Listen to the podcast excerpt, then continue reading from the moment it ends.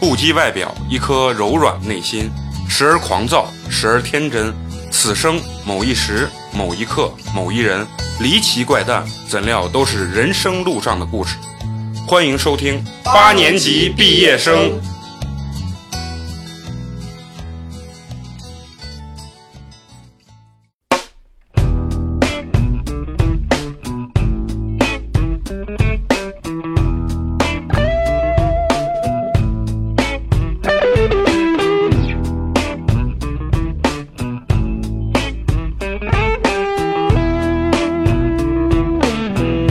The gates of heaven must be open. 大家好，欢迎收听新的一期八年级毕业生，我是做自己的美工，你们好吗？大家好，我是嫂子。大家好，我是一上班职业病就犯了花花老师。大家好，我是陈同学。呃，大家好，我新一期我是大嘴，因为咱们前几期聊了好多就是有嘉宾的这种话题，我觉得不是真实的我们自己，所以这一期呢，我们设定的主题就是想好好聊一下我们自己啊，就从我们自己的职业和工作来聊起。然后我看出来嫂子根本就没有看我们的台本儿啊，根本不知道我们聊什么内容这一期，好不好最？近比较忙，还能有我忙？我每天上十五个小时班，对不对？嗯所以这一期我想和大家，咱们大家聊聊自己，聊聊自己的这个职业啊，包括自己的这个规划。就是说，咱们从第一个问题开始聊呢，就想问问大家，之前你们有做过什么样的这种职业？就不管是比如说摆地摊儿啊，或者说是像嫂子这做生意啊，还是在什么比较肮脏的行业呀、就这种，就想问问大家，嫂子，干嘛？就是说你自己做生意之前，你从事过什么样的一个职业？我能从我上学开始说起吗？就你可以从你上学开始说起。上学的时候诈摆摊骗儿，摆摊儿啊，摆摊儿，大家都我觉得都应该都摆过吧。不是你哪种摆摊儿？就是我从康复路跟朋友从康复路借那种变色小闹钟，啊，然后摆到那个土门市场门口，吆喝着去卖，就是摆夜摊儿嘛。哎，摆地摊儿，我你们有还有谁摆过地摊儿？我摆过，对啊，明白我觉得你我大学毕业那、嗯那个，然后我不是从学校毕业跟上班中间有个暑假嘛，有个嗯假期，在家闲着没事儿干，也是跟嫂子一样去康复路批发点东西，在自己家门口摆个摊儿。你批发的啥东西？我是那女小姑娘的发卡呀、头绳呀啥的，确实暴力。确实暴力。嗯哎，你你们有有有摆过地摊儿没？我没有自己摆过，但是就跟同学一块儿，主要是同学摆，但我在旁边瞎吆喝啊，卖的就是零食。住人家，嗯，大嘴啊，我我没有，我没有摆过，嗯就没干过这哎种家境比 较好，然后还有地方然后没干过这种脏职 业啊。我跟你说，就是你们摆摊儿，你们挣钱没？挣了挣了暴力行业啊，能真挣的钱很挣，摆夜摊儿很啊挣。我觉得我这辈子可能跟钱无缘啊，我也摆过摊儿。我卖什么啊？就是有一年，我看我妈从电视购物上买了一个特别先进的那种拖把，就是以前咱不是那种墩布的就那种拖魔把术拖把是吧？不是魔术拖把，是那种带自动这样一卷就能拧拧开，水的那就种，是刚出来的时候就特别的新潮。我一看这，我说哎，我妈买五卖十一块， 点，对，五十块钱一个，卖买的是五十块钱一个。我想这玩意儿我要从康复路借，拉过来卖五十块钱一个，我不削翻了？我当时过年的时候，呃，拿出来了两百块钱的压岁钱，和我一个同学，我我当时就有这种合伙那你一共才能批几个？两百块钱降低风险的意识。你先跟我说嘛，四百块钱。啊，俩人一俩人一共四百块钱，然后完了以后我们去康复路借这个拖把，然后这个拖把我们看了一圈，最后二十五块钱一把进的。我想着卖五十块钱，那相当赚一赚一半嘛，咱们没成本，相当好。对，结果问题出在哪儿？样子看着感觉是一样，但是质量跟那个东西，跟前面那个布的那个数量啊，就墩布的那个数量啊，就简直就是相差甚远，就完全不一样。就是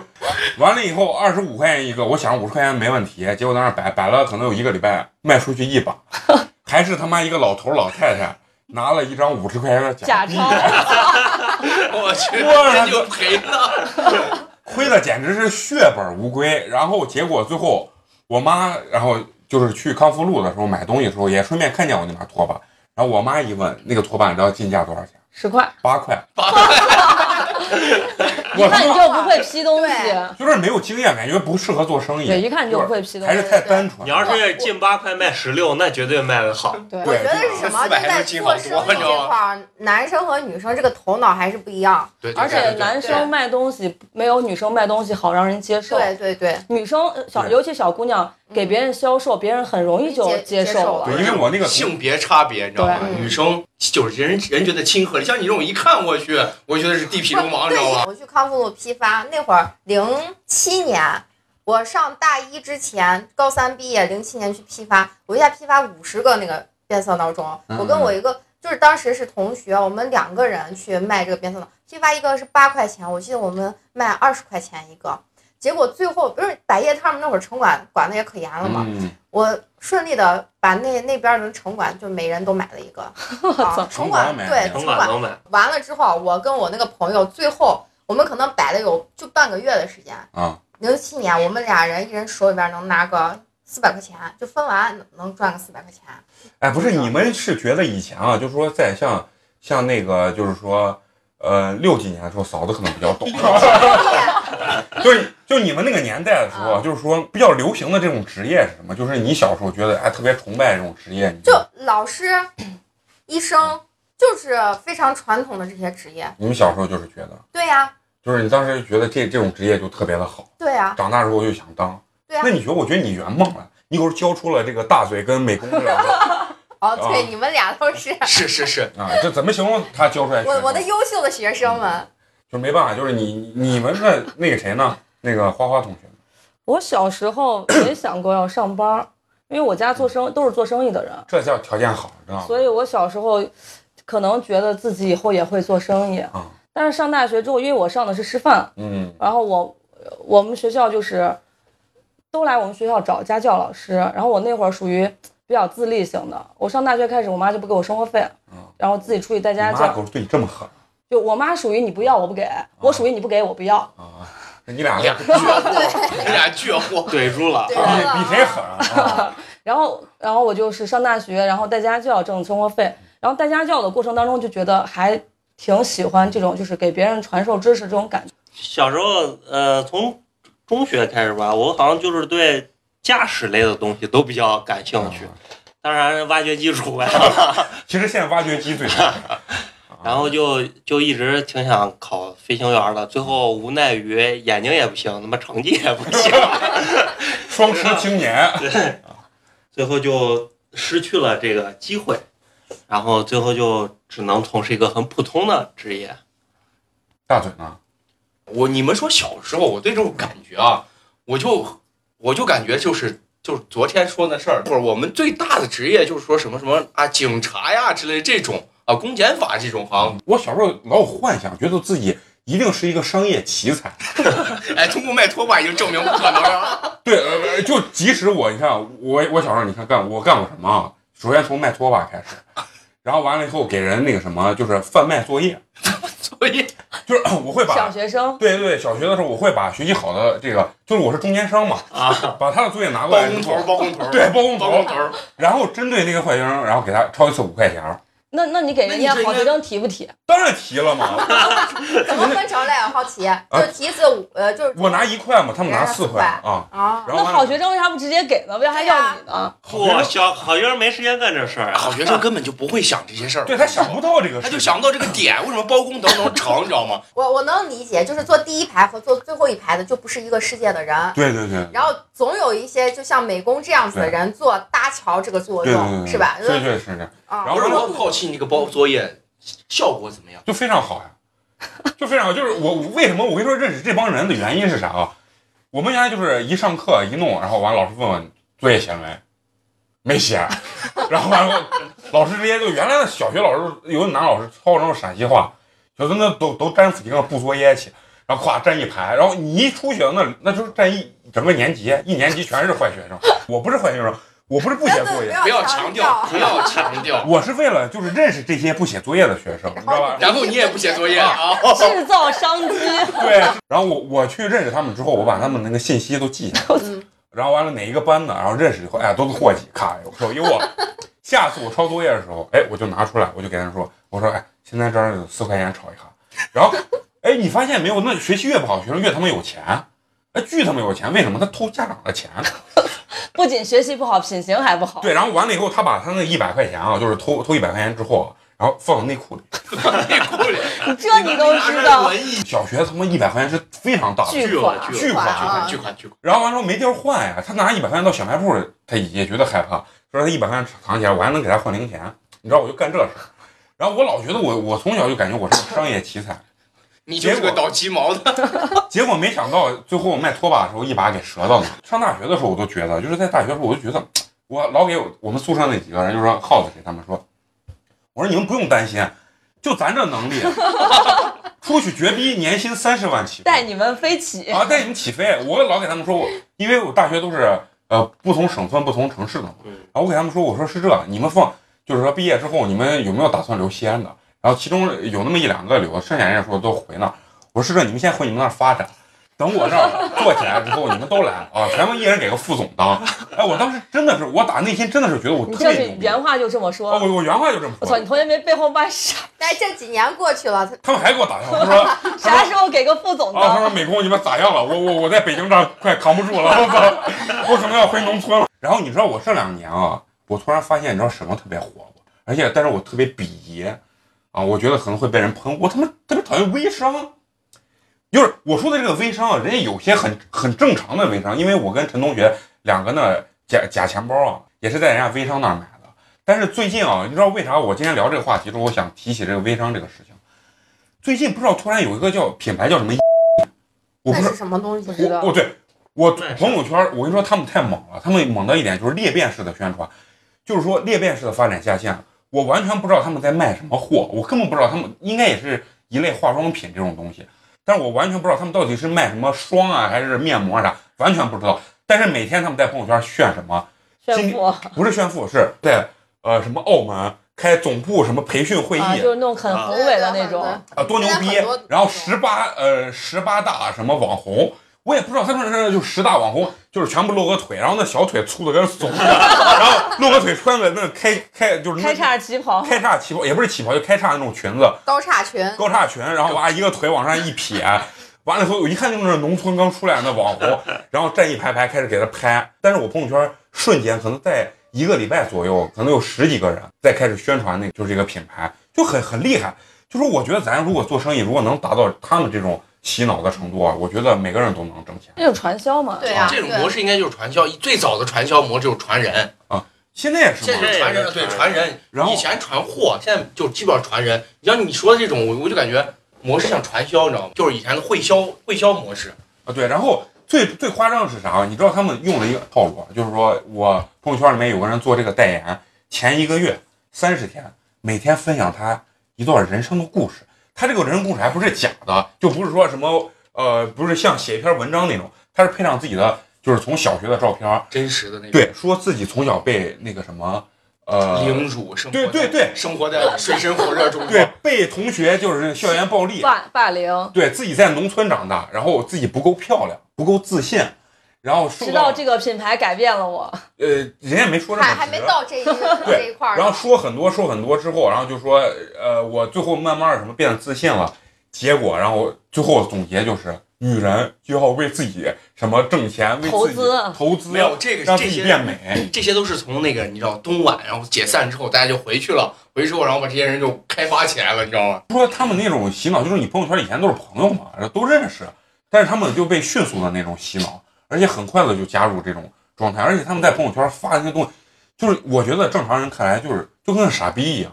但是就是他们就毫不避讳，而且非常的就是冲动，卖一单就发，然后完了以后什么有人加入就发，什么开培训会，跟什么老大开视频会议，这种他们全都会发。对，微商基本上都对是这个套都路。是这种套路。就是嫂子先说说你现在就是主要做这个餐饮的这个行业，怎么说的？我觉得现在做餐饮这一行啊，现在要做规范化、市场化，除非是那种小吃小巷的西安的什么凉皮儿夹馍这种小店点，能就挣活个得辛辛苦钱。对，挣个辛苦钱，其他的你你要是想做大一点儿的了什么的，你你就必须得品牌化，因为现在人对吃这块儿比较注重一点，就是你如果不是那种让人看着一个很规范、很卫生的那种地方的话，一般人很少会去做这样子的一个选择。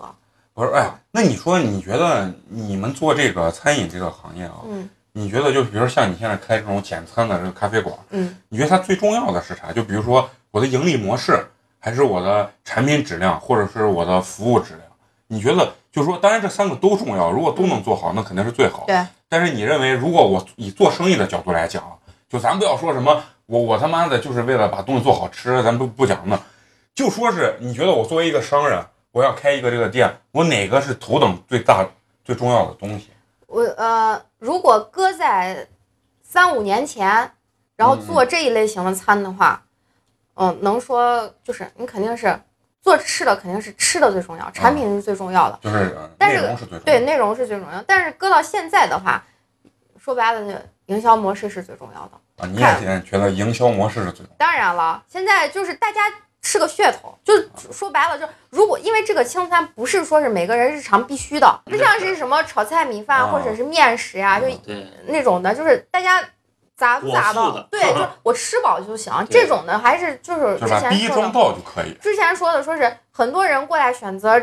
嗯、吃清餐呀，就是人家的目的就是我要么是减肥，嗯要么就是为了就是生活的稍微的有品质一些、健康一啊些，就是你肯定是营销模式，你让大家能感受到这他们逼需要格的。嗯，然后就这个营销模式，就说白了，你就是等于说是你你去跟一些就是比如说像现在的自媒体接触，或者是啊嗯对内的话，你肯定是一个店内的一个环境的提升，因为现在很多小姑娘，尤其是九五后，就是过来吃饭就打抗卡，环境，对啊，就是种草打卡，就是每个人需求不一样。就说比如说像现在高新那块儿都是白领儿，他去吃的时候，你觉得呀，咱别乱咩。男生可能还行，有些女生就觉得，哎，我觉得这个就是状态或者说是这个逼格不到，所以说就去你们那儿就会去吃这种东西。嗯对那你觉得你们给他提供这种东西的时候是从哪方面提供无啊？论就是就餐环境，还有你的餐品的质量。然后包括就是店员给客人的这种服务的意识啊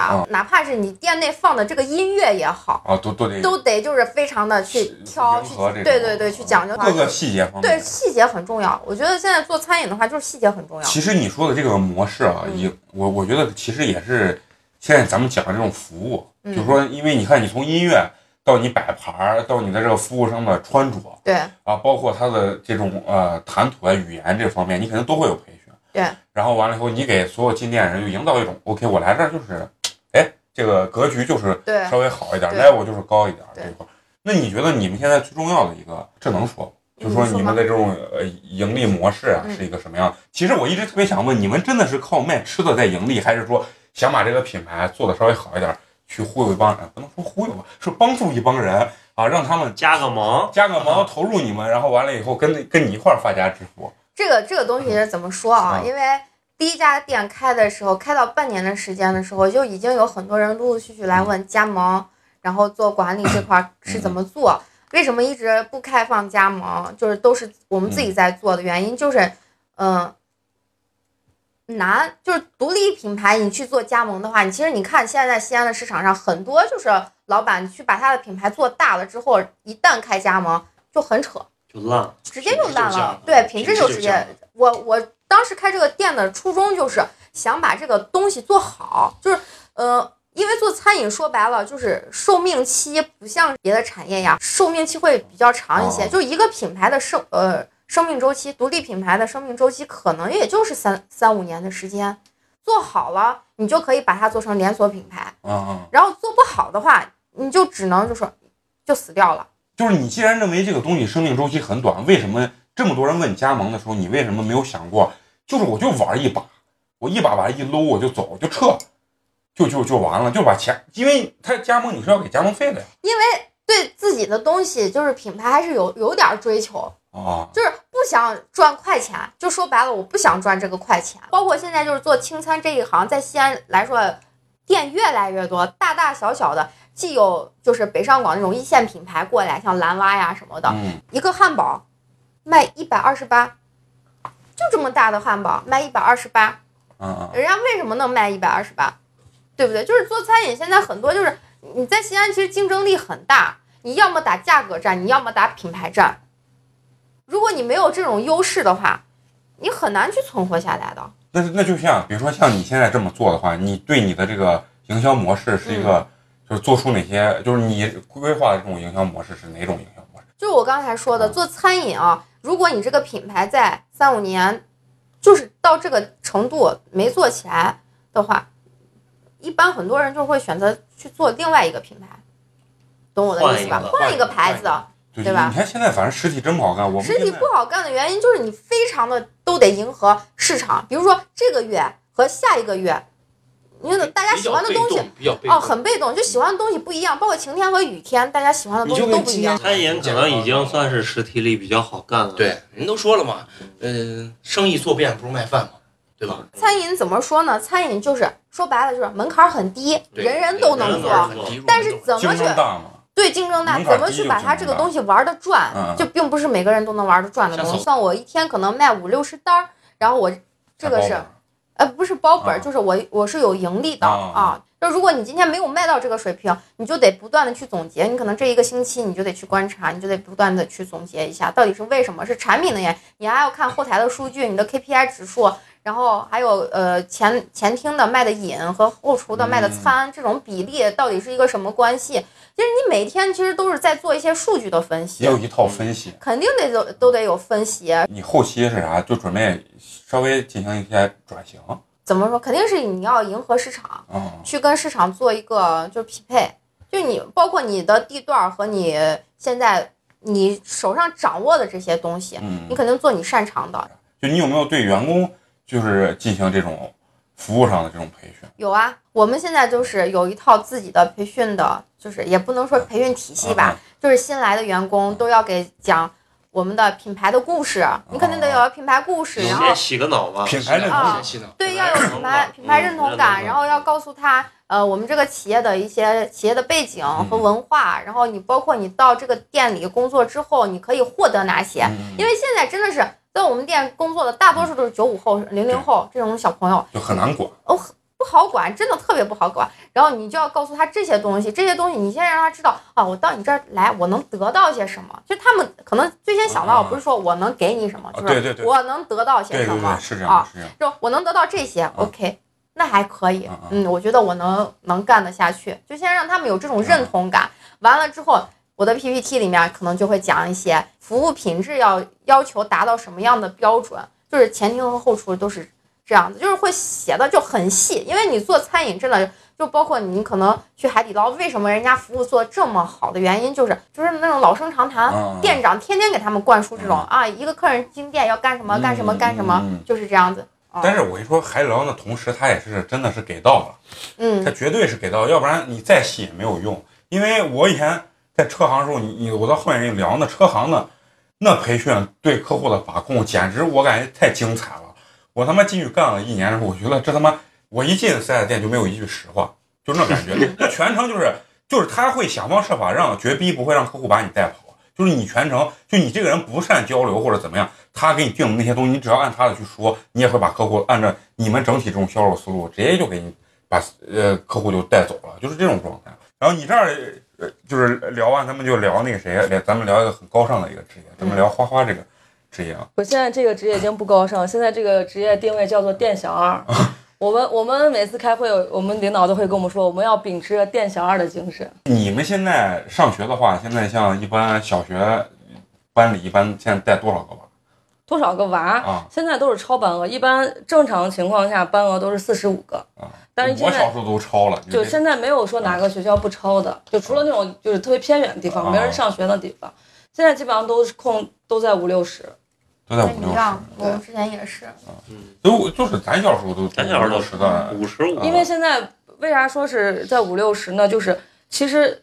想要上学的人，嗯就是你要全收过来的话，一个班七八十都挡不住，就是因为你人家现在是控制班额着呢，嗯，不可能让你这个班超过六十个学生。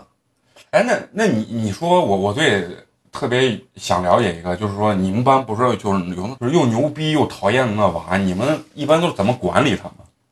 直接就不管不是这，嗯、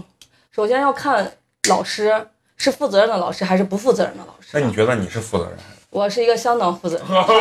对师，然后还其次就要看家长，啊、就是家长是愿意让老师管教孩子的，啊还是家长一味的宠，就是宠溺溺爱孩子的，觉得不管任何事情、任何原因，我娃就是对的。这种家长也有，就没法管了。你对，像这种你就没法管，你管人家孩子，人家家长觉得你歧视我娃啊，你对我娃有偏见，那就没法，真的没法管。那你现在有没有遇到过这种家长，就是经常在微信群里面问啊，花花老师为什么怎么怎么怎么样？我我那我还没有，因为我我是因为我是从一年级把这个班带上来啊的，所以现在都六年级了嘛，六年了，就是跟家长之间的一个磨合，他们也知道我的脾气和我处事的风格，然后我也把家长都摸透了，谁是个啥样子的人，我怎么样跟他，就是根据根据每个人不同的情况跟他去交流，所以很少有这样这样的情况发生。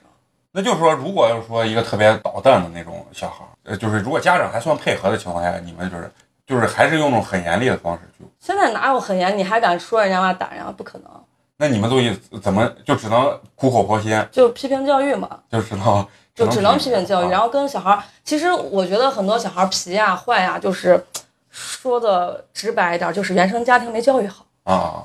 然后很多孩子还有就是不愿意跟家长沟通，家家长给就给老师说一句话，哎呀，老师这娃我实在是管不了，我只能说是老师你在学校多操点心，这是我经常听到的一句话。那你看说你他妈交给我，我他妈也管不了，你就都管像不了，这种家长就是跟孩子管不了的，啊基本上都是跟孩子无交流，或者是交流起到反作用。那你们像这么捣蛋的娃，如果你们自己老是在办公室里面交流，会不会被火使劲儿口骂？说点真实的，骂骂倒不至于，但是会吐槽，会互那就是相吐骂，槽那，就是说的太含蓄了。对，会互相但是吐内槽。心就不说的时候可能会嗯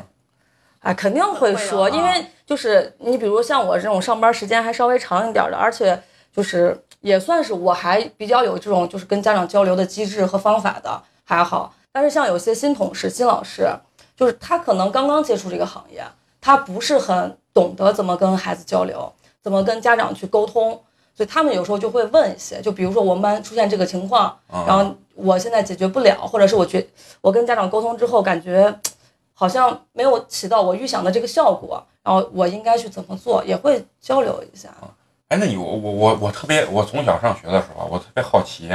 这帮老师不上课的时候躲在办公室，你们到底聊啥呢？改作业都改不完，聊啥？我天！我跟你说，这就是一个所有整个社会的一个偏见，就是觉得老师除了上课就没事儿干了。包括我爸我妈以前也说，你一天累啥嘛？你上上完课五点就下班了，啊、你有一天有啥累的？我你看我八点就困了，啊、你我要是一天很闲，我咋可能八点就困了？像有的什么体育老师啊、美术老师啊，那他们这些老师每天就是可能一天就那么几节课，那上完了他们干嘛呢？没有没有一天只有只有几节几节课能课吃饭。他们我跟你说是啥情况？你看美术啊老师，你觉得你一周只上一次，甚至有时候还被占，一个学校就他妈那一个美术老师。对对对，哦，就他们对一个一体育个，老然后师其实每天也排的很满对，就所以是第一节课、第二节课一定是语文和数学，嗯然后或者是英语，嗯剩下的那几两三个语文就是音乐老师呀、美术老师、体育老师，剩下的课都是他们的，嗯啊，他们就一就他直们在上。很累。他们其实也就是他们没有这种带班的累和嗯改作业的累，但他们有上课，他们全程都在上课，除了第一节和第二节课之外，他几乎都在上课。课很多，对，就而且现在就是我不知道其他城市是啥情况，现在西安就处在一个，呃，基本上大多数学校都非常缺老师的情况。哎，我在网上啊老看那种就是那抖音拍的那老师那视频啊，就比如说从办公室变脸，变哎脸啊，啊笑的贼鸡巴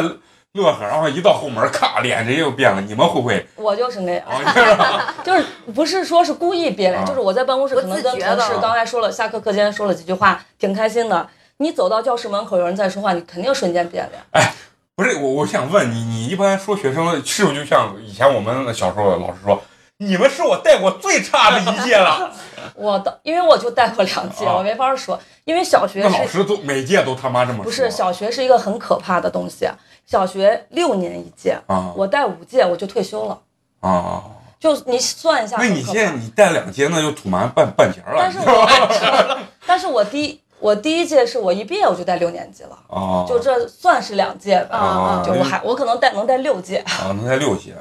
而且就是现在这个社会确实对老师有很多的偏见，就像我刚说的，包括我爸我妈都说你一天有啥累的。但是你看现在好多就是不管是微博呀、还是公众号，就很多老师就诉苦，说自己到底有多辛苦，早上几点起，晚上几点睡，中间还要处理多少事情，跟家长进行沟通这些。其实我我就好多人就说老师有啥累的，好像医生不累，还是销售不累？我觉得是这样的。嗯不是，我觉得每行都累，真的。对是是有每行轻累了松的但是你有没有听过别人说销售有啥累的？有没有听过别人说医生有啥累的哎？几乎没有，对就是唯一就是所有人都觉得老师有寒暑假，啊你有啥好累的对对对？你休息那俩月你还没休够吗？对对对，就但所以就是很有很多老师就会说，其实我有多辛苦。我经常说一句话，就是我的寒暑假是用来续命的，没有那俩寒暑假，可能我已经牺牲了。不是因为这个东西很一样。我之前不是做销售嘛，我我现在不是做那个啥设计，然后我之前做销售的时候，我就觉得设计绝逼好，往那一坐，鸡巴 干啥？那你给我啥活我干啥活，干完就完了嘛。鸡巴我现在干这，我操，累我的成狗，我都想他妈的杀人，我跟你说， 我就没有下班的时候。没有，我跟你说，就是没有一个行业说是啊你坐那儿啥事儿没有的。对对啊啊我们对搞搞办公室的，你以为好像我坐这儿就很对清闲嘛？对，就真是跟没你有说，。真的是啥事儿都找你，三陪嘛啊，就是来人接待、陪吃、陪玩儿、陪就是陪呃陪喝酒，陪喝酒嘛啊，还得身体还得上然后去。关你你感觉很轻松啊嗯，但是你贼鸡巴累，你知道吗？你有时候你去法 门寺我转一圈我儿我，嗯知道早上八点你就得出发，你知道吗？你晚上回去因为这个二就半是夜了，你知道不吗？是你自己想去的，是你被对动你去接受的时候，你你得就觉得很你得累。真的，我现在真的感觉是每一行都不可能像你看的那样那么轻松。其实我特啊别理解花花，因为我我就记着我他们的那个啥当老啊你师的那时就候。不坐班儿，是不坐班儿，但是上课的时候，一上上一早上或者上一啊下午，就一直在说说说说的时候，真的我就感不是觉关键还有人，你知道上课还说话，对 对反正就是我我我觉得确实每个职业都都有每个职业特定的这种痛苦，对只是你没干这个行业，你理解不了。哎，那我非常好奇，就是老师的工资待遇是不是会不一相对样来，说？呃，每个地方不一样。你像私立学校就还不错，嗯，公办学校很一般，非常一般。对，像他公办学校每，像他公办学校，他每天都骂街嘛。对，那你像而且像私立学校的话，人家就是不不是受教育局直接管制的，就是嗯学校跟老师手上还是有相自由的权利的。嗯你就像现在不是提提倡什么减负，对不要求给要求不给学生配练习册之类的嗯嘛？就人家公私立学校的，像我们同事的小孩在私立学校开家一一年级开学第一天开家长会，校长就直接说我们学校会给学生配练习册，会就是会配什么什么，每一科配多少，呃，会买多少什么什么东西，家长愿意同意就在我们学校上，家长不同意你现在立马自己找学校去，就是话就说的这么难听。就是我们学校会怎么怎么样，有什么什么安排和措施，有什么要求，家长能做到我们的要求，你就在这儿上。如果家长对我们的要求有异议，你就自己找学校学校去。那但是公办学校绝对不会这么说，啊，那这么说，那就是私立学校其实要求会更高、更严一些。只能这样说，就是私立学校会花钱上，嗯，就是你花大价钱上了私立学校，家长就觉得会好珍你知道，吗家长就会觉得珍好惜。我把钱花了，我花十好几万让我娃上个学，那我是不是得珍惜我花的这些钱？嗯公办学校一不掏赞助费，二没有学费，对，课本费也没有，零学费上学，所以家长就会觉得，而且家长还会觉得是啥？公办学校老师是国家发钱的，嗯，花的是纳税人的钱，我有个很好奇的点啊，就以前的时候，我们上学的啊，不管小学、初中，都是老师批改作业。就他们我弟他们也是我弟后来就是家家长长，你知道批改改我作因为业，这就看学校了，这都是私立学校。我你就像包括我的，像我的话，我们有的同事是家庭作业不改，就或者只讲只对一下，呃，学校的正式作业他会改。你像我，但凡是学校学生手写的作业，我全部都改。良心这老师这就是看，就良心是说实话，老师就是个良啊心活看老儿师，你愿意付出多少良心，你就干多少活儿，就是这样子的。有些家长，你像现在这个社会现状，就是老师跟家长之间很矛盾特别多，啊对，然后就你像有的老师为了不激发跟家长之间的矛盾，我不说你娃，你娃干了任何事情我都不会说的。然后很多这样子的对，老就师啊不说不说就没有矛盾。嗯那你有责任心的就会觉得孩子在我手底下，我教他呢，我就要对他负责。那他犯了错误，我就应该给他指出他的问题所在，然后帮他改正这个问题，尤其是一些品性问题。这以后发展下去就，有的小孩儿对大家都会觉得小孩儿特别纯真、特别天真、特别可爱，其实真不是。啊那可能小孩儿是最会察言观色，以及小孩儿特别会看人下菜。哎，这个这个是因为我媳妇儿，不是，我觉得他见的太多了，你知没道吗？有哎啊我媳妇儿也是在那个，她是高中嘛，就是线上一个平台做这个辅导老师，啊，行真的是这种，就是看人下菜，你知道吗？他有那个学生在群里面就会发给我媳妇儿发一个，哎，那个老师你发个红包吧，就这样。啊啊啊！小学生特别会，就我之前跟你们说过吗？嗯特别会就那聊小孩儿小学毕业了，我说你们把自己东西都收拾好，不要把啥东西落走落下了，因为这是你们最后一天在学校。小孩儿一一下课悄悄走到我身边说：“老师，那我是不是应该把你带回家？因为你是我的老师呀。你看，就是咱小时候哪，咱小时候跟傻”逼 现在一哪样有，小， 咱以前哪敢跟老师这么对说对，吧就？特别害怕老师就啊。我们还有学生，生给我介绍对象呢，哎，老师你有对象没？啊我跟你说，我有个哥家里条件贼好，我我给介绍给你认识一下吧，说的贼流，你知道吧？就那种就很社社会。的那种啊感觉，你知道吧？就特别可怕啊不。是，现在小孩还是像美工这种人应该很社会，当时不不不，我我小时候真的，我跟你说，我高中之前还初中之前，我我甚至属于那连个屁都不放的那种那你还倒卖作业呢？啊，就不知道为就不是就是在老师面前嘛，连屁都不放，就是特别害怕。哎，我们上小学的时候，你知道吗？一年级，我记得很清楚，小学一年级，老师会拿一张一个尺子，戒呃尺戒戒尺尺打手，啊真的是打啊，手我，跟你说，你说戒尺，我们真昨的是天嗯打手。昨天我们有个同事教一年级，他新新进了一年级，他说他问我咋办，他说是他们班有个小孩儿，就是一年级小孩儿现在特别难管，因为幼儿咱们以前上幼儿园或多或少教老点师会东给西你。教点东西，现现在在幼儿园现在老师啥都不教，就是幼儿园老师更不过啊对，管就是管散养嘛。现在，所以很多小孩儿，咱都不说知识了，行为习惯特别差，就没啊有良好的学习习惯。然后他有的时候确实是管不住的情况下，他他就说他记得非常清楚，他唯二两次拿着尺子进教室，学生很吵的时候拿尺子在桌上敲敲了一下，啊，然后他们有个家长周末给他打电话说，老师。我娃就孩子回来说你凶嗯一呢，放学就哭，哭的可厉害了，说不要上学，不敢上学，老师可厉害了，老师就是凶我啊，怎么样，哭的撕心裂肺，不敢上学。家长边给老师打电话边哭，他问我这咋种家办，长就死去吧。他问我咋办，我说你以后跟孩子说话温柔一点， 呃，谁谁谁不要说话了好不好？那我还那你哎说还能咋我办？们那会儿，我跟你说，真的可劲爆了。我就我们上三年级吧，那老师那我还不听话，老师就拿啊就是打那嘛啊锤那头磕到墙上，咚咚咚，你知道吗？家长第一件事给老师说：“摩斯，你放心大，随便大。”那就是这来着啊。咱们小时候，老师把家长叫去，家长觉得老师你随便说，对老师都是老师啊你随便管对啊，对对对嗯对，咱啊咱小时候就是你回去给家长说，妈，我今天老师说我了，老师还打我手了。你今天犯啥事儿啊了？你是不是上课没听或者作业没写？踢里哐，你妈再把你打啊一，对顿。对对，现在就是老师还没打完呢。我跟你说，讲一个我我自己班里的例子，就是我们班有个小孩儿属于，就是他爸爸把他爱到啥地步啊？他可能也是老来得子，年龄比较大了，他娃都上二年级了，学校下他家就在学校走路五分钟的地方。然后有一天下雨，他爸把车开到学校门口，我们放学不是往出走嘛，咱都要站队往出走。他把他娃从队伍里抱起来，抱到了车上，送回了家。他家离学校就五分钟，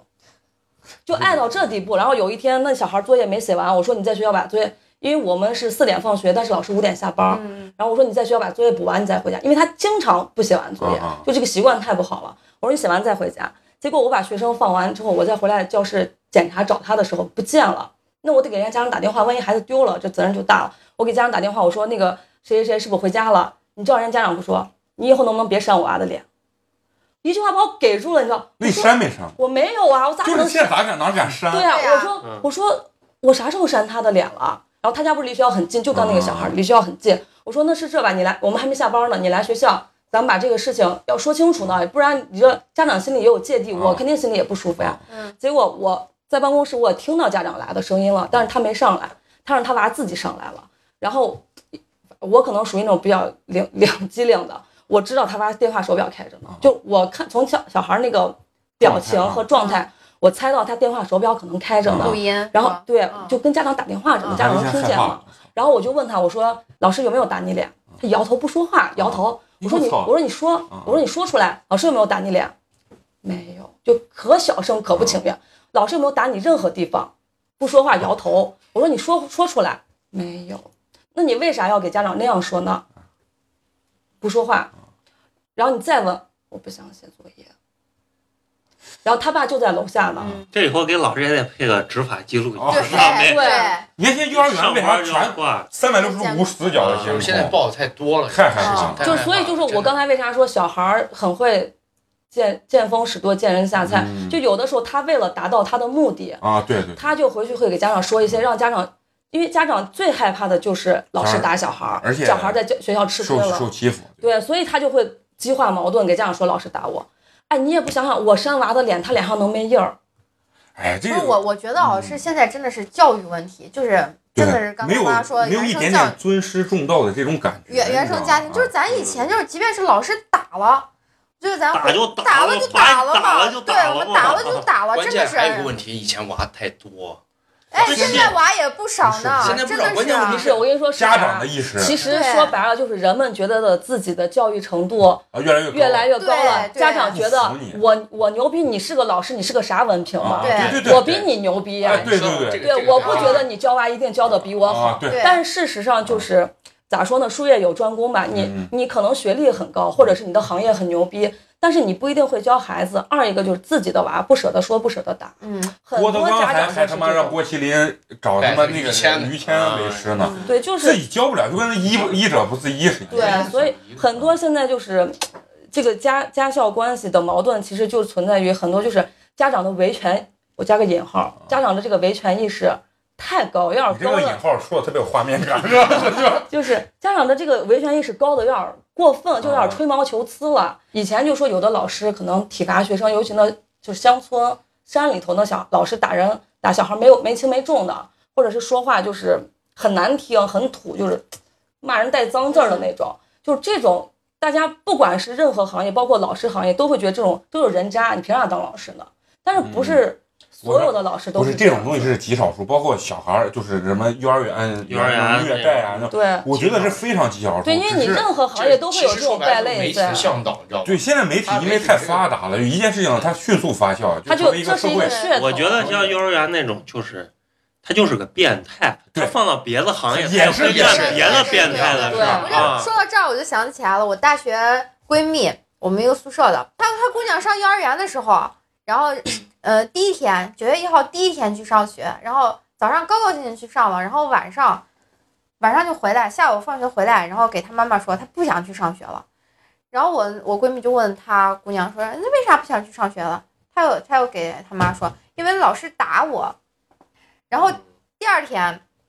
然后他妈就领着他去学校，呃，去幼儿园去，然后就去问，说是，哎，那个什么什么老师啊，呃，那个谁嘛，我我们家果果说说是你昨天打他了，就是我那闺蜜也特别实在，就娃给他说啥，他就她就嗯就问，就直接就问，这样哦，我我还说是你昨天打他了是不是？但是就是那个那个幼儿园就是就是没有监控，一个月一千四百块钱，不是什么，就是小区里面的幼儿园那鸡巴也得有监控， 但是没有没有没有监控，然后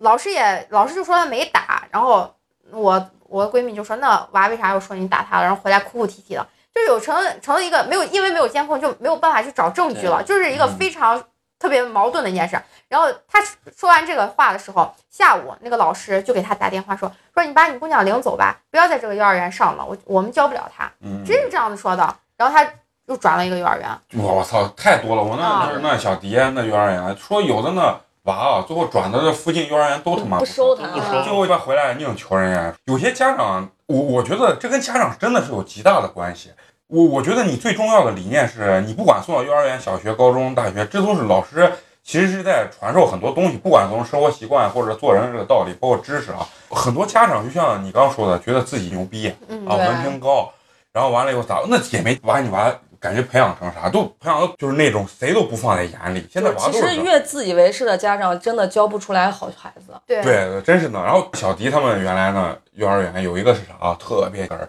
那娃上课就拿那种脉动的水瓶子，这样放到嘴这儿吸，娃随便玩儿，吸吸完吸就了一圈儿吸了一一圈圈儿红。然后其实娃也没有啥，但是家家长长急了，家长看见急了之后，家长引导小孩儿，就是说，老师呃是不是打你对，了？他先问你这咋了，然后小孩不说话，因为害怕，家长就说是不是他打你？刚开始呃他就说没有嗯，一直就是给他妈说没有，然后他妈不信嘛，他们就一直问，然后就是让说不让他睡觉，说是不是打你？这他最后没办法，啊是打我了。那你说这是家长的问题，家长硬硬的就从这儿就把他非要勾搭出就非来，要小孩说没有，不是他你不心里想要你的不对答案。说打了他就不结束，对对然后那他爸，他爸测试，然后拿拉着娃过来找那人家理论，然后最后，然后人家直接说那就看监控嘛，啊，直接就看监控嘛。然后完了以后，然后人人家说，反正你人家最后那园长出来，你知道园长人家最后说啥？说只要你要看了这监控，你娃就不用在这学校上，直接就给，因为园长是啥也也很应该也很缺员工，他要因为他觉得他老师肯定不会干这事儿，他很相信老师。二一点呢，他肯定要维护自己老师这个权益，因为那家长来就满街骂。就是那种不讲理的那种家长，你知道？人家那觉得今儿你要看了视频，呃，就是看了这个监控，如果是我们责任，任何责任我来承担。但如果要是我没打了，那你娃不用在这儿上啊，你娃就走吧。然后呢，就会非要看看完以后，娃自己拿皮带洗。哎，你说这因为不是家长的问题嘛，对不对？所以这就是我跟你说，现在现在义务教育很难，就是你不能把学生撵走。对就是不管这个小孩干了多么伤天害理的事儿，除非他杀人了。对，你看那湖南那个杀人了都，就是给他找了个那什么就呃是辅导什么另类一点的对学对对校对他一点儿任何的就惩治措施都没有。对像你刚才说的这个家长逼问小孩，我也经历过，啊，就是呀就是小孩家长给我打电话，开家长会他没来，然后他给我打电话说是呃他没时间来，然后问我孩子情况，我说娃挺好的，各方面还可以，就是上课有点爱说话，就回去给他说让他上课不要老说话，影响别人，影响自己。他妈可能是个暴脾气，回去梆梆梆把娃打了一顿，然后然后娃可能有点儿就是吓着。嘴巴不是容易破嘛，嗯可能有点就是血丝呀啥了的。然后他小孩是跟他奶住，不是跟他爸他妈住。然后他奶一看这娃咋了，就问他老师是不是打你了？娃说没有，一直问一直问。他妈跟我说问到凌晨四点，啊，我去，对，我娃都都硬的。嗯然后第二天他奶就来学校，就像你说的骂街。我但是我中午睡觉我没嗯听见， 我睡眠质量比较好。我中午睡觉我没听见，然后他娃他奶就在学校骂街呢，谁谁谁哪个班的老师你给我滚出来打我孙子怎么怎么样。然后是我我们领导把他劝走了，就是你你年龄大了，啊，一听他说话就是那种特别燃的家长说，啊你把你孩子的父母监护人叫来啊，去跟老师去沟通这个问题。下午他妈来了就跟我说，说是我我妈就孩子的奶奶啊问我娃娃，说是老师打我了，打他了怎么样？我说我问在哪儿打的，在教室打的。我说好，教室那么多小孩儿呢啊，你们现在教室有监控没？没有监控，现在很学小学没有监控。那家家长就跟我说，他妈问他娃说是，呃，老师打他娃了，怎么怎么样，就一直问我说你在哪儿打的？他说在学校。我说在教室好办，那么多小孩呢，就算我引导小孩说老师没有打人，我也不可能把所有的，我没有那个能力蛊惑五十多个小孩，总有小孩会站起来说实话的。说哪儿咱打去了啊教室问，你随便爱问谁问谁，我一句话都不说，因为我没打，所以就不可能存在说老师打小孩这个事情。然后我就问他，我说是，就跟他沟通这个事情嘛。然后他他妈也可燃了，他妈就说呀，那我也不知道。完了，我妈就晚上一直问娃，一直问娃，问问问。也没让娃睡觉，问到凌晨四点。我说你把我问到凌晨四点，我也说老师打我。现在就是家长稍微有点风吹草动，就一是特别谨慎，二一个就是家长现在可能就是看到各种医闹或者校闹，看到甜头了，觉得我只要闹，哦学校就为了息事宁人，就得给我什么样的补偿。所以家长不管是孩子的错、家长的错，还是其他学生的错，家长只有一句话：这个事情发生在你们学校啊，啊，对，就是你们学校的责任。啊啊，我们前两天还有个小孩儿，小孩儿把别人一推，然后就几个小孩玩儿了嘛，他把别人一推，别人把他一碰，然后磕到墙上，头上缝了几针。然后家长说，因为现在都有保险嘛，现在小学校都为了就是这个责任性问题啊都有保险。然后那个家长说，报完保险不行，我这个小孩疤还要看，你得把这个小孩的疤给我看好。嗯，那因为是小几个小孩之间互相撞来撞去玩儿了，那就是肯责任肯定就是这几个小孩的责任。嗯嗯他找人家对方家长，家长不认，嗯我给你看病可以，看疤不行，而且是你小孩主动去，嗯，招惹我小孩的然后他一看人家家长不认这个钱，他拿人家家长没治啊呀，啊，他就跑跑学校来了，你们学校得给我娃把这疤看好，张嘴一万块钱。那就让他告嘛，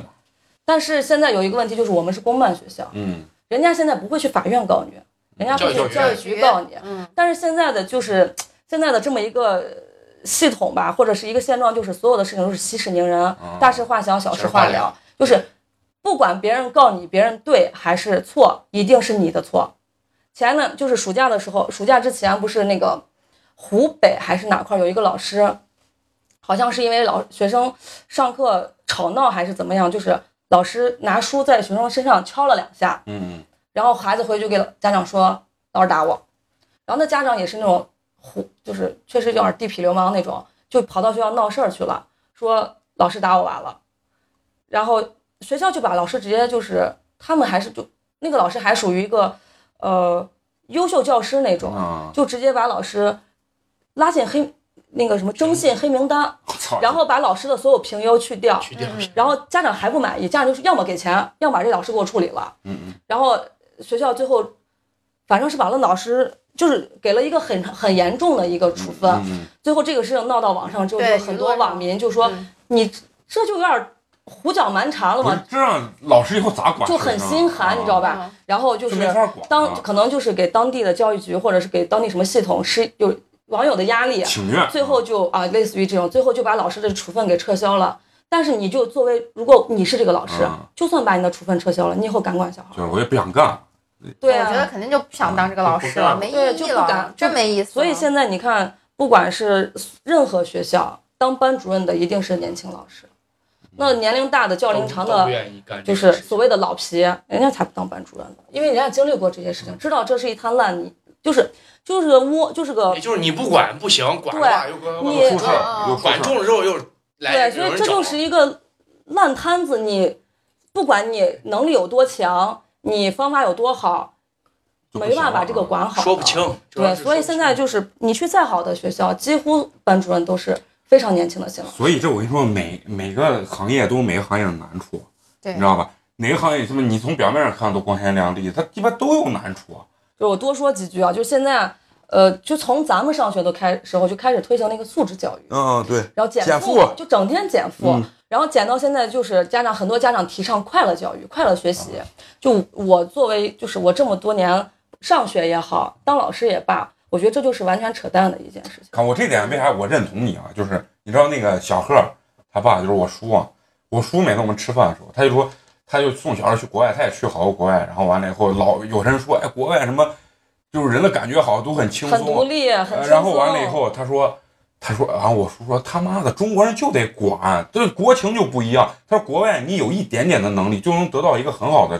就是施展跟施呃，就是说这种，就是说空间展空间的展现。他说，中国竞争压力非常大，而且咱们这个就是所谓的阶级划分，其实是很明显非常的明。对你像这个快乐教育，其实害的是谁啊？对对害的都是咱这种底层对对对，劳苦大众。对对对，就是你看，咱不说是什么人家多高层的人，你就说明星，嗯你看看明星口中所说的给孩子进行的快乐教育，嗯人家孩子会几国外语，啊对从小上的是双语学校，啊啊学各种乐器，学各种什么骑马、打高尔夫，这嗯对乱七八糟的，这是人家的快乐教育。对人家人家一不放牵扯高考这个，你知道吗？啊就是不是人家的快乐教育就是你看着我娃在玩儿，其实他学了好多对东西。对对而且一到放假，人家家长把孩子领到国外去旅游，或者带孩子参就加那什种么什么见实识践活动，见识啊，就是你，我认为最对的一句话就是。对于咱们这种阶级的人来说，学习是最捷径的改变嗯对，你阶级对对的途径。就是高考肯定是嘛，这样对于咱来说是高考最简便的，就是因为其实你像咱们现在所有咱们几个在座的，其实都没有通过学习改变自己的阶级。没有有一个有一个观点是这样的，就是嗯我们可以看一下啊，就是现在目前这种寒门出就状元这种数量，嗯你就知道，就非太常鸡非巴常的少了啊少。就是你看倒八十年代之前，寒嗯门出贵子，就他们知道自己的唯一出路就是学学习习，我只有好好学习，我才能走出这座大山，所以我要努力学习。现嗯在就都给你提倡，包括家长给孩子也灌输，你要嗯好好玩儿，我要享受童年。对但是你要知道，你享受的童年，别人本来起跑线就比你长那么多，对对你再享受童年，你再不好好学习，人家不用从起跑线赢你。其实我觉得从家长的这个感觉上没有意识到原因是啥，他觉得因为他可能他的父母，包括到他这一代，就是通过现在这帮家长的父辈，就是说呃中国包括中国的发展，他其实慢慢已经达到一个相对已经解决温饱的一种状态。对，有的时候，有些家长对自我的认知、对孩子的认知不准确的时候，他就会认知哦，其实我们也还可以嘛。没有家长认嗯为是啥，我给你已经是最好的了，就我能给你的已经是最好的最好的。不不，我的意思说是说的是可以的是，他对自己的阶级其实是没有对认知对，的。他他觉得自己的对现在的生活水平、消费水平什么都 OK 啊，的，都 OK 哦对的。其实他根本就是在底层，因为现在所有底层人都是这样的生活。对百分之九十四的人都是这样，对，然后所以说他的感觉就是给孩子灌输感觉，他对自我认知不清之后，他对孩子教育就认不清，他觉得哎，我们这儿就应该享受，就像你刚说的明星一样那种，就是什么啊快乐学习，对其实这真的去他妈的，而且你想 嘛，太学耽习误这人件了事情，就是啥事情能让你快乐？吃嗯、喝、玩儿、对乐能让你快就乐。满足人欲望的对东，西还有啥事情能让你快乐？你就像咱们之前录小何那期，啊？就他弹琴已经很牛逼、很厉害了。你问他学琴的，刚开始学的时候他快乐不？他是靠着自己的就是不服输的那股劲儿对，他把学琴给坚持下来了，而不是说哎呀我弹琴好开心，我弹琴好快哦乐，我把弹琴坚持下来，对就完全不是这回事儿。你学习，它本来就不是一个满足你欲望的一件事情，它嗯咋可能给你带来快乐呢不？是人啊，人这这就跟作艺是一样的，咱之前画画也是一样。别我我不敢这么说，我真的我我我当时学画第一年的时候，我有一次我哥不是也学画画的嘛，然后完了以后就是完了以后去那个啥画室看我，结果我那天鸡巴跑去逃去上网，然后他把我画我画我都放在那儿一看，看完以后直接回来跟我妈说，哎，你你让那个美工明年一定要好好学， 就是今年好，那他明年一定要好好学。已经把你的前途预言掉了。说的非常准，你知道吗？就是说，给你说对自己的认知，就像我他妈在学校的时候床大学床板上说，你们到时候他妈的都来找我，我给你们一人放四，其实就是对我自我认知是有他妈缺陷对的。对对，你看，就像你说那小贺，学习他妈怎么可能快乐？不管任何，可能他刚开始玩钢琴的时候觉得是有成就感，很快乐，玩十年了，什么玩意儿有有有成就感？就包括健身这种事情，人我我认为人生下来就是折折腾自己的。我们刚才在车上说，所有他妈一切你觉得好吃的，全他妈是垃圾食不品、健增康肥食品，对一切特别巨他妈难吃的，全他妈是 健健康康食品的。其实人学习都是就是这样子，所以说这个东西有些家长，我觉得真是认知不所均的。以我就经常跟我老公说的一句话就是，就是我让我娃的感觉是我一定会给他把大的框架去给他放设置嗯好，他要是折腾也得在我那个框架里头折腾，因为对我觉得我得给他把他的底线对给他划得清画楚清楚，对我让他要对知道他必须要达到什么样的层次之后，你愿意干什么，你再去干什么。我觉得我一定是得要这样的，要不然的话，现在很多小孩永远都觉得啊，我我很厉害，就是真的是现在小朋友也就跟我的哦，感真觉的一是样不认清自己，我很厉害，哦，我们家也很厉害，殊不知你一出去，所有人都是跟你是一样 的。都比你厉害，啊哎其实对啊真的对是。对对，我你想嘛，我我没上在大学的时候没上班之前，觉得我操，我真他妈牛逼！我老感觉我特别独独特，你知道吧？也不知道哪儿独特，但是就鸡巴独特，老感觉我操绝逼要挣大钱那种。然后我出来上班上两年啊，直接就给我直接教个乖生活给你叫了过来对，啊，对直接给鸡巴教个乖，直接就跟孙子一样。现在对，所以就是我上次美工说的那个话，我就觉啊得特别的认同，就是我就觉得以前觉得自己爸妈就是混没的什么啊，真真的的，现在就觉得鸡巴真牛真他妈可以啊，真的是可以，哎真的因为像咱们这个，就不管是八零后还是九零后，你要不靠父母难，那那太难了，对真是太难了。你说房房房买不起，你可能就结个婚你都结不了，对真的是。但是人家虽然说是时代不一样，但是人家就是那样子，人哎家还能给其你实买得了房，对人家是吧嗯把，房给你买了，媳妇儿给你娶了，对不对？然后孩子还能帮你看了，嗯等于说你的人生的一半儿都是你的父母替你打下来的了。因为我们家都是学画画，因为我也不知道要学啥，不像人家小贺，我我你看，对这跟人家家庭长真很是有对对意对识嗯我我叔他相对来说他的那个文化程度还是要高一些很多。你想他们那个年代，父母双方都是大学生，他那个年代哪儿什么六几年的人，而且有那个嗯含金量真的跟现在大学生不一含样金就是量完全不一样。然后完了以后，人家俩，你看我叔那个年代还有考过托托呃托福雅思的，我问我爸托福雅思是啥，听都没听过，听都他妈没听过，对吧？ 然后完了以后，最最后就是啥？我觉得他们是给到了咱们，我觉得是更好的一个平台了。对因，因为他们牺牲了他们的幸福，给到一个更好的平台，然后咱们可以建立到他这个平台上去，呃，在这个更好的平台上继续去折腾自己，去让自己去努力。而不是说我到这个程度，我就鸡巴要快乐学习，那扯淡，那真的是。我老跟我妈说啥，我说什么，我觉得我以后绝对不会比，就小时候啊，就以前绝对不会比你俩混得差。原因是啥？我觉得，因为你俩，因为我认得很清，你俩已经把这个基础给我打到这儿了。但是我现在发觉，并不是这样子， 真的真的是上两年班直接给你就教个乖，对，给你教的服服帖帖的，真的是，社会教了个乖，真的社会教的乖。对，所以我就觉得，就是可能就从这么多年工作经验吧，我就觉得现在我就属于看见这个小孩儿是个啥样子，我不用看他家长，我都知道他家长是个啥样的人。嗯对就你看这个班里，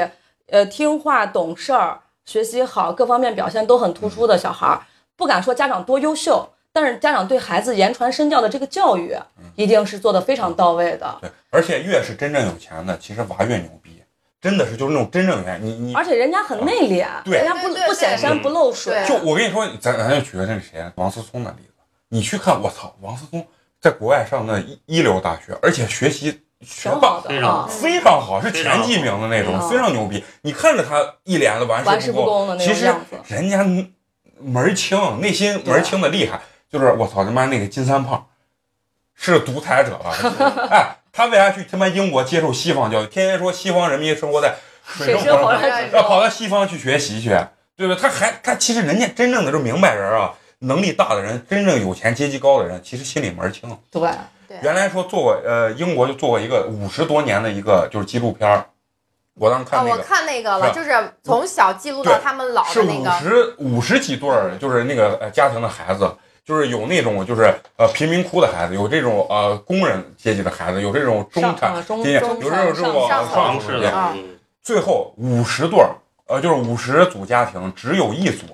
是真正就是通过自己学习跳阶级越级了越级了，剩下还是在他的那个就该是什么对阶层，对就龙生龙，还是什么阶层凤生凤，对老鼠的孩子会对打洞。这个是真真实的。他说贫民窟的孩子可能连学都不上，为啊什么？他不上之后，他因为家里养不起，然后立马就让他要一到成挣年钱了立。马就挣钱，嗯然后开始帮助家里分担这些东西。但是你看那些贵族，全部都是一就是他所学习的东西，包括一些就很呃细致，非常细致、非常严格，按照那个一点一点的，他最终还是要走到他这个圈子里。对，啊，所以说我觉得对于咱们来说，真的是对于老师这个职业，真的是我觉得良心活儿，这个真的是你最快捷去改变你人生这个命运的一个途径。嗯但是我刚才想说，就是我认为咱们都没改变，就通过学习真的是都很没改变难。，啊真的难，因为学习上去，你们你们圈子里面也也见过那种真正的学倍儿牛逼，考清华北大那种吗，人家那专业还特特牛逼，那还没出来就被签了年薪五六十万的那种，对吧？他他可能不会跳阶级，但是他给他孩子建立的平台，他孩子只要通对过他跟他起起步线嗯。就会高很就多，高很对，多。况且我觉得人家到那个份儿已经算是跳阶级我们的时代，把掩饰当一种习惯。或许这个世界没什么值得期待，但那都与我无关。我是一个飞翔的笨蛋，人生本来该是一场狂欢。